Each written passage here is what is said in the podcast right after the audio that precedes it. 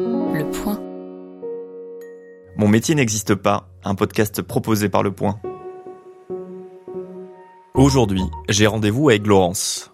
Depuis quelques années, Laurence est Global Trading Manager au sein d'une célèbre agence média hexagonale. Une agence média, Laurence va tenter de nous expliquer ce que c'est, avec plus ou moins de facilité. La théorie est, la théorie est compliquée. Moi-même, mon travail, j'ai mis du temps à comprendre exactement de quoi il s'agissait. En attendant, sachez que Laurence gagne environ 40 000 euros par an et que sa mère, biologiste de formation, a toujours du mal à comprendre ce qu'elle fait de ses journées.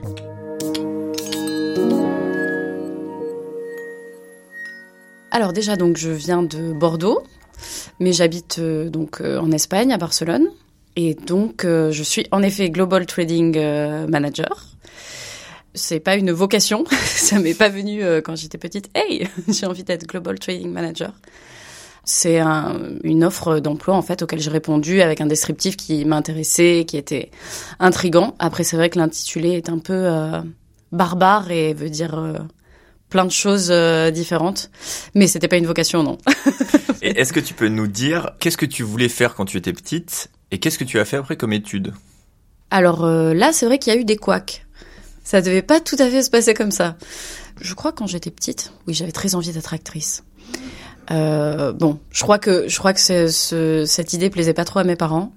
Après le bac, euh, j'avais pas forcément d'idée. J'avais un profil assez scolaire, donc euh, je suis rentrée en classe prépa commerciale qui prépare pour l'entrée aux écoles de commerce. Donc je suis rentrée en école de commerce. Pareil, je n'avais pas une vocation pour l'école de commerce, mais je suis rentrée en école de commerce et euh, l'école de commerce ouvre quand même beaucoup de portes. J'ai quand même commencé au début à travailler plutôt dans le milieu culturel, dans le milieu de l'audiovisuel.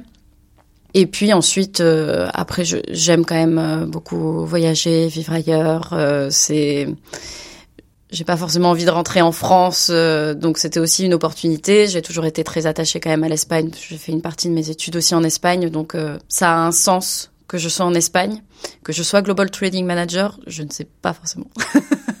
Et est-ce que tu peux nous dire ce qu'est censé faire une Global Trading Manager? Alors, euh, il y a trois, euh, termes hein, dedans. Donc, euh, global, parce que je travaille donc pour l'international, pour tous nos comptes internationaux et pour le siège de l'agence média. Trading, parce que trading, bah, trading, ça veut dire négociation, en fait. Et, manager, bah, parce que parce que suis pas encore directeur.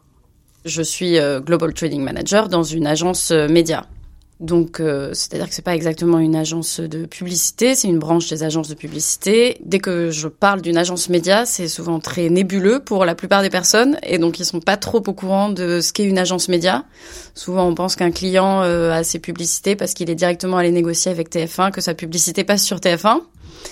Donc euh, non, il y a des intermédiaires, donc notamment pour des grands clients, donc des intermédiaires qui sont nous, les agences, qui allons euh, négocier donc le, budget d'un client, donc d'un grand. Généralement, ce sont les grands clients qui font appel aux agences, et donc on négocie ce budget avec euh, toutes les régies pour qu'ils aient des campagnes publicitaires un peu partout, partout dans le monde. Donc ça peut être de la presse, du digital, de la télé, voilà. L'opérationnel finalement d'une agence média, du coup, le, le vrai métier de terrain, c'est la, c'est la négociation avec les régies. Moi, je n'ai aucune idée de comment ça se fait. Parfois, je, je, je parle avec les équipes en France, ils me disent oui, je dois appeler TF1 euh, pour négocier. Je me dis mais oh, j'aimerais bien savoir exactement ce qui se passe, comment ils négocient, qu'est-ce qu'ils font. Ils vont boire un verre, ils, ils font, enfin comment ils font pour négocier en fait. euh, voilà, je suis vraiment un petit maillon dans une grande chaîne aussi. Donc mon quotidien, moi, vu que je suis plus au niveau global, c'est vraiment de m'occuper de ce qu'on appelle la productivité. Donc il y a des personnes qui s'occupent de négocier avec les clients, qui s'occupent de planifier euh, les campagnes avec les régies, et puis il y a des personnes au-dessus qui s'occupent de que l'on réponde aux engagements que le client nous a nous a fournis dans le contrat. C'est-à-dire que cette année, euh, le groupe Danone nous demande de faire tant de pourcentage de valeur ajoutée sur nos achats euh, publicitaires auprès de, des régies. Et donc moi, il faut que je m'assure euh, via des chiffres euh, qu'on respecte bien les engagements en fait auprès de ses clients. Donc là, généralement, quand je raconte tout ça aux personnes, je perds, mon, je perds 50% de l'auditoire. Voilà, tu as perdu tous les auditeurs de ce podcast. Voilà. donc, euh, Je sais.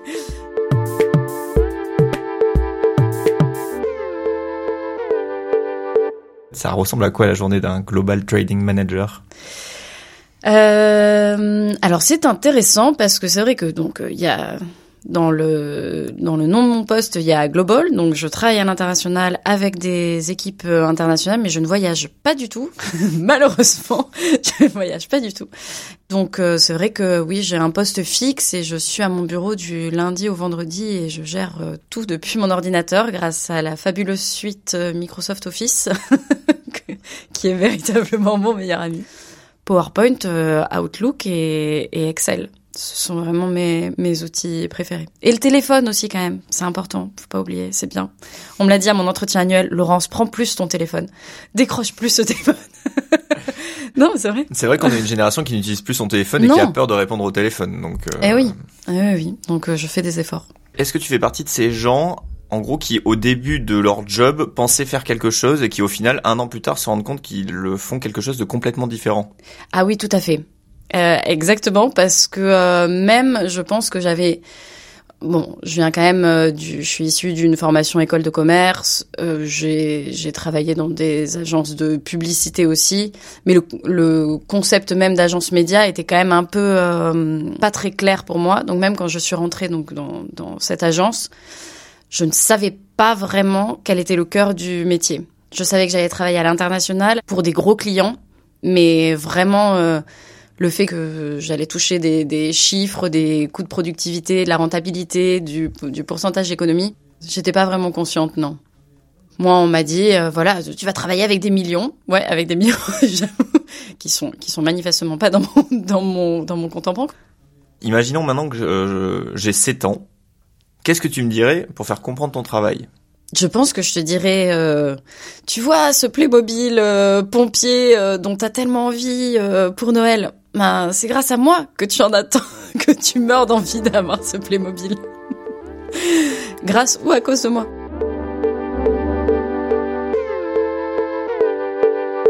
Est-ce qu'il t'arrive de travailler pour des clients qui représentent, entre guillemets, des valeurs que toi tu ne défends pas? Ah, très bonne question. Tu frappes à la bonne porte. parce que euh, bah parce qu'en effet, comme je disais, on travaille pour des grands groupes euh, internationaux. Et souvent, en fait, justement, quand je parle de mon travail, qu'on me demande qu'est-ce que tu fais euh, dans la vie, donc je réduis ça, je travaille dans la publicité, je travaille pour des clients et souvent pour divertir, un peu pour alléger mon travail, je parle des, clients pour lesquels euh, j'œuvre. et qui sont généralement des, clients plutôt connus pour leurs scandales que pour leurs euh, leurs bienfaits. Et non, évidemment, euh, par contre, c'est un cas de conscience. C'est un cas de conscience. J'ai une amie très très militante, euh, très engagée, qui m'envoie la dernière fois euh, un article et qui me dit tiens ça va t'intéresser. L'article s'intitulait euh, Je travaille pour le diable. Donc c'est exactement mon cas puisque je, je, travaille quand même pour des groupes. Donc on en a ri parce que actuellement moi il faut que il faut que j'en j'en ris aussi et, et que je pense que c'est une forme de alors peut-être que je me justifie derrière ça, mais c'est une, c'est aussi intéressant de comprendre comment travaille le diable, de comprendre aussi à l'intérieur euh, comment sont, construits ces groupes, comment ils prennent des décisions. Mais je peux pas dire que j'en ai rien à faire. Non. non. Est-ce que tu fais donc partie, entre guillemets, de cette euh, élite mondialisée, au fond, qui travaille dans un pays, euh, mais tout en donnant des directives à des gens qui travaillent dans un autre pays, tout en venant d'un troisième pays? Euh, Oui, c'est le cas. Parce que malheureusement, en plus, euh, je pense que j'aurais peut-être eu plus de difficultés à avoir ce poste si j'avais été euh, espagnole. Et c'est assez terrible. Oui, je me sens souvent privilégiée. Je n'ai plus aucun lien, en fait, euh, avec l'Espagne. Même si j'ai quand même des collègues qui sont espagnols et on continue à parler espagnol. Et je n'oublie pas que je suis à Barcelone. mais euh, mais c'est vrai, oui.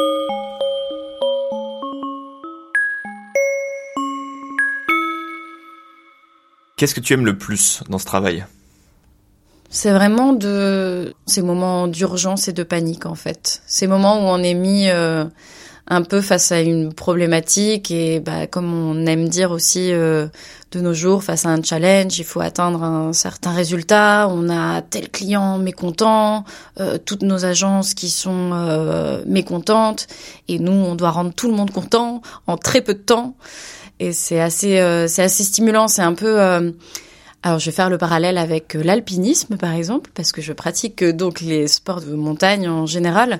C'est un peu comme quand on est en pleine ascension et, on a une concentration extrême sur un, instant T et on pense à rien d'autre autour. On n'est pas en train de penser à la soirée, on n'est pas en train de penser à nos prochaines vacances et c'est agréable d'être concentré sur une tâche et de tout donner à ce moment-là jusqu'à la fin. Et donc là, la fin, c'est on a une sensation un peu d'extase et de satisfaction. Euh, le problème, c'est que cette sensation euh, dure pas très très longtemps.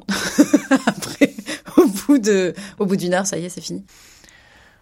Tu côtoies d'assez près ce qu'on appelle le milieu de la publicité, même si pour les publicistes traditionnels, une agence média, ça fait pas partie du giron. Euh, L'image que se fait le grand public de la pub, c'est en gros dans les années 70, c'était Mad Men, donc ce qui était euh, à l'œuvre, c'était l'adultère et la misogynie. Dans les années 90, c'était toujours la misogynie, mais auquel s'est rajouté la drogue et euh, l'esprit euh, Frédéric Becbédé. À quoi ça ressemble le milieu de la pub en 2020 Alors, euh, c'est quand même un monde de gros sous, ça c'est sûr.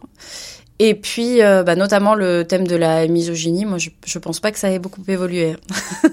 Alors, comme dans beaucoup de milieux, la plupart des opérationnels et des personnes de terrain sont très féminines. Euh, par contre, dans les directions, euh, il y a très très peu de femmes. Quelques personnes en Espagne, mais globalement, les personnes qui, dirigent le groupe euh, sont des hommes. Et ça reste, ça reste le, milieu de la publicité, le milieu du paraître et, parfois, euh, parfois de la grossièreté. Est-ce que c'est un métier qui a un sens selon toi, ce métier de global trading manager?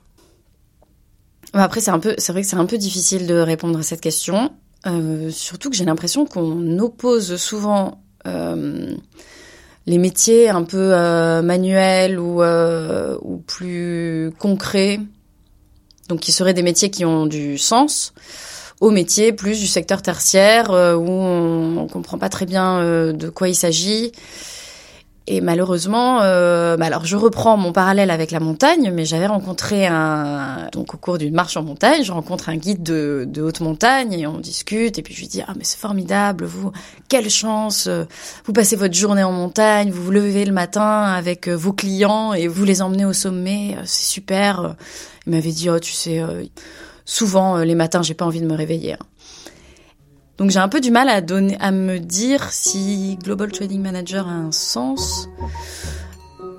Je pense que je pense qu'il n'aura pas un sens euh, toute ma vie, c'est certain.